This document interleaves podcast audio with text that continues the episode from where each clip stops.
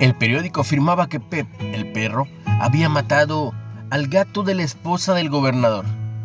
Pero no era cierto. Lo único que quizá había sido culpable era de masticar el sofá de la mansión del gobernante.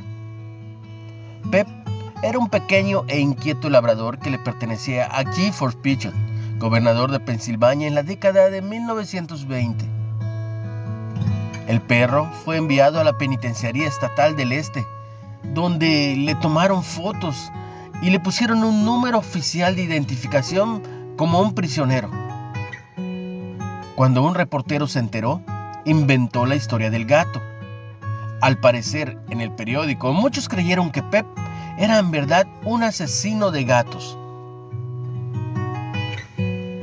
El rey Salomón conocía bien el poder de la mala información y escribió, las palabras del chismoso son como bocados suaves y penetran hasta las entrañas. Velo en Proverbios 18, 8. A veces, nuestra naturaleza humana caída nos lleva a creer cosas sobre otros que no son ciertas, a creer y a crear. No obstante, aun cuando otros creen mentiras sobre nosotros, Dios puede seguir utilizándonos para bien.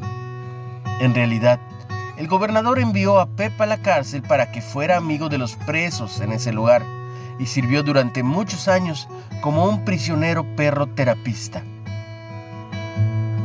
Cuando otros murmuran de nosotros, recordemos que la opinión de Dios y su amor es lo que más importa, no lo que digan los demás. Una reflexión de James Bank. ¿Cómo te alienta saber que a Dios no le importa lo que digan o piensen de ti? ¿Cómo celebrarás hoy su amor perfecto? Padre, gracias por hacerme tu hijo a través de tu Hijo.